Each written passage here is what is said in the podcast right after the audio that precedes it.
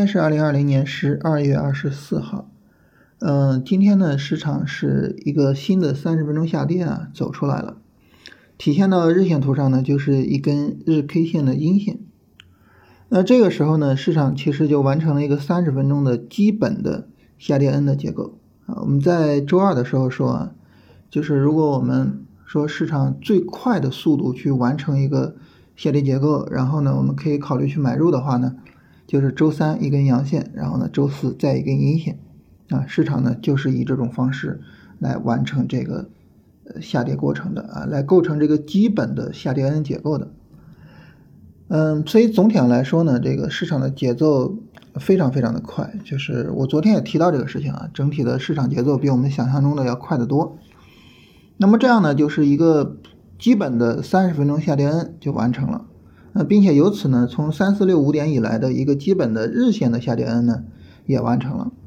但是下跌 N 完成呢，并不是说我立马要去买入啊，我需要它有我的买点啊，并且呢，我需要去看在我的买点完成之前，那么市场整体的力度还是不是合适的。那我们的买点呢，就像在龙回头战法里边反复跟大家聊的一样哈，那么我们的这个基本的买点呢，就是低周期的突破。那准确的说呢，我们做这个日线、短线机会呢，就是呃三十分钟下跌跌不动，然后呢，在这个三十分钟内部五分钟向上突破。那如果说，比如说我们要去买这个指数啊，比如说我去买沪深三百 ETF，那这个时候呢，我就去看沪深三百啊，这个三十分钟下跌的力度有所减弱吗？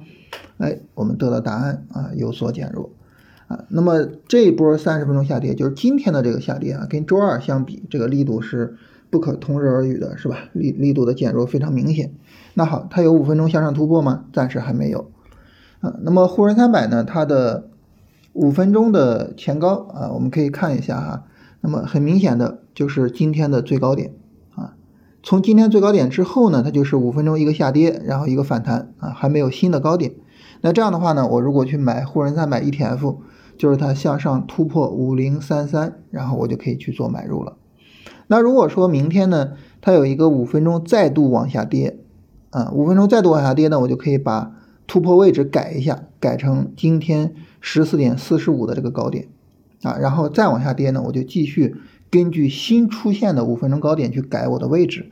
那这样的话呢，就市场向上突破了，我就可以去做买入了。但是呢，在它向上突破之前，如果说它的下跌加速了，你比如说三十分钟这一波下跌呢？整个下跌加速比周二的下跌力度还要大了，哇，那太恐怖了。那这个时候呢，很明显我就不能去买了，是吧？那这种情况下呢，我就需要把我的这个挂单给撤掉啊，挂单撤掉呢，然后呢，我就等下一次三十分钟下跌，我再去看啊，这个三十分钟下跌力度有所减弱吗？有所减弱，行，我再去按照五分钟挂单啊。那么如果说出现一种极端情况啊，这个极端情况是什么呢？就是日线下跌的力度也增强了啊，日线下跌的力度呢也比十二月初要大了。那这个时候呢，我就彻底去等了，我就等下一次日线下跌了啊，这是一个比较极端的情况啊。就目前的这个整体的市场力度来讲呢，出现这个情况的可能性相对来说是比较小的啊。这是呢，我们跟大家聊一下说。我去买沪深三百 ETF，那我挂单怎么去挂？然后我怎么样去做处理？但大家可能会说呢，我肯定不是买 ETF 是吧？那我我是要去买股票的。那买股票我们具体怎么样去处理呢？啊，这里呢我们简单的聊几个原则。首先第一个原则呢就是具体的操作啊，具体的买入，我们是要以什么为准呢？我们是要以个股本身的走势为准的。啊，这个时候呢，你就不能说啊，我要等沪深三百向上突破谁谁啊，不是，就是这个个股它的三十分钟跌不下去，这个个股五分钟向上突破，然后呢，我就可以去做买入了。那么，因为我去关注这个个股的操作，所以这种情况下呢，我要根据个股的走势去做一下选股啊。比如说昨天呢，就有朋友问啊，说老师，你看现在啊，就是像什么新能源车呀，啊是吧，像光伏啊，他们拉的都比较高。啊，那这种情况下呢？你说我怎么去选这两个板块的股票呢？我不好选。那如果说我不好选这两个板块的股票，那我去选其他板块的股票，那它又不是热点啊，它可能后边又涨不起来，说这种情况下怎么办呢？啊，这个呢跟大家聊一下啊。首先第一个呢就是，之所以大家昨天觉得哎新能源车呀、光伏啊选不出来，是因为昨天呢刚刚有一根阴线，然后呢哎又走了一个阳线，就是回调没有正式展开啊，大盘的回调没有展开，那么新能源车这个行业的回调也没有展开，所以我们就觉得不好选。但是今天再一跌，它回调不就展开了吗？回调展开了，那你是不是就相对好选了呢？所以呢，就是等一个基本的下跌 N 啊，这是一个对我们在耐心上的基本要求啊。这个耐心呢，让我们等到这个下跌 N 展开，实际上呢，你选就好选了，是吧？这是一点。再一点呢，就是这个板块里边的个股啊，它也是有不同节奏的啊。有的个股呢，可能比较快一点啊，那有的个股呢，可能比较慢一点，现在还在调整。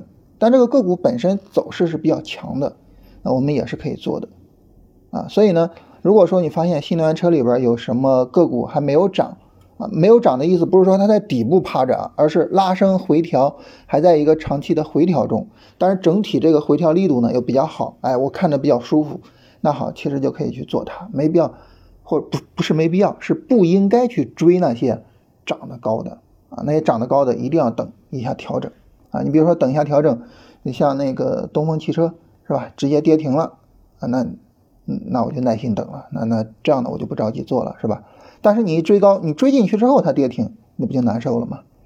啊，最后呢，就是我们也可以去看一些比较强的板块，那么它呢可能最近有调整啊，跟着大盘一起调，它可能不像新能源车那么强，但是呢，它在调整完了之后，它也可能走出行情啊。你比如说。昨天的军工，今天的化纤，是吧？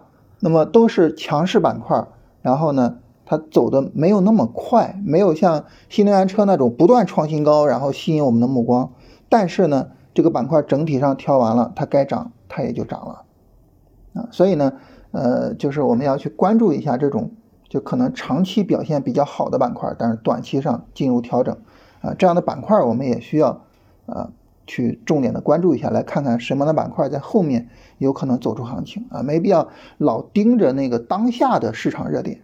你要知道，当下的市场热点在很多时候呢是会给我们带来追高的风险的啊，而不是给我们带来利润的。给我们带来利润的永远是回调的板块啊，所以这个还是要注意一下。这是从选股上跟大家聊一下啊。那么我们选出板块，你可以做行业 ETF 是吧？这个事儿我之前跟大家聊过。你也可以做里边的个股啊，个股呢就根据我们说的这个突破方式去买，比较简单啊，而且呢不耽搁你工作啊，你直接挂个单就完了。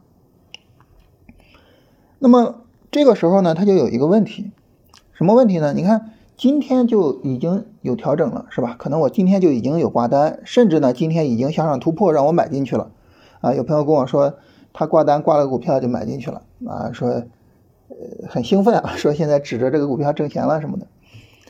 好，这个没问题啊，呃，但是呢，它有一个什么问题呢？就是你比如说，假设我准备买五个股票，你有没有必要今天五个股票全杀进去？我觉得这个还是要去控制一下，这个还是要控制一下的。什么意思呢？就是你看大盘其实现在走势还是比较弱的啊，尤其是什么呢？中小股票，你看那个中证五百、中证一千啊，整体的走势其实并不是很强。这种情况下呢，你要是说仓位全杀进去，直接满仓了，那如果说明天大盘一个加速，你就风险就大了，对不对？所以这个时候呢，我觉得仓位还是应该去控制一下，不应该太着急去满仓。毕竟呢，才刚刚有三天的调整啊，一般情况来说，一个短线调整五天以上是很正常的。它才刚刚调三天，然后你就着急满仓，后面如果加速呢，甚至如果说破位呢？如果说日线整个往下暴跌呢，是吧？你后边风险不就大了吗？所以这个方面呢，也是要去控制一下的。因为你想哈，如果说你不去主动的控制这个事情，其实你满仓是会非常容易的。你比如说，如果你选了五个股票，然后呢，你等它向上突破，它可能突破一两个，你不会满仓。但是呢，你如果说我就着急买啊，我我我着急赶紧把仓位做上来，你一下放到自选股五十个股票。你等它向上突破，它总有几个向上突破的吧？然后呢，你发现你满仓了，满仓之后呢，明天大盘一暴跌，你懵了，或者是明天大盘不暴跌啊，但是呢，有一些个股走出来了更好的机会，你也已经没钱去买了，那这个时候呢，其实就整个做的就不舒服。所以操作上这个事情呢，还是要去耐心一些啊，就是你可以提前去建一些仓位，但是呢，不能太快去满仓。只有三天，很快就满仓了，我觉得这个也是不太好的啊，就是操作上要去控制一下啊。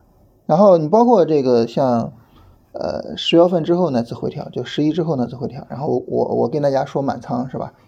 其实大家可以数一数 K 线啊，尽管我满仓了之后，市场又有一根暴跌的阴线，但是大家可以数一数 K 线啊，我是在大盘下跌了将近十根 K 线之后满仓的啊，所以这个耐心我觉得也是非常重要的，可以慢慢的去建仓啊，慢慢的去买那种自己真的非常看好的股票，但是不要太着急的一次性去满仓啊，这个时候呢，呃，你已经没办法再动了啊，如果大盘继续调整。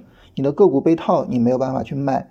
看到新的好的股票，大盘暴跌，但是个股就是不跌的那种股票，那你你你你说我终于看到这个股票好了，但是你已经没法再买了，那个难受劲儿其实是非常厉害的啊。所以这方面呢要控制一下。那总体上呢，就是要跟大家说的就是这样两个方面。在点鼠标上呢，我们要去注意一下，就是节奏不徐不急啊，就是既不要说。这个股票有一个很好的买点，我也非常看好。但是呢，我我就等。那你等什么呢？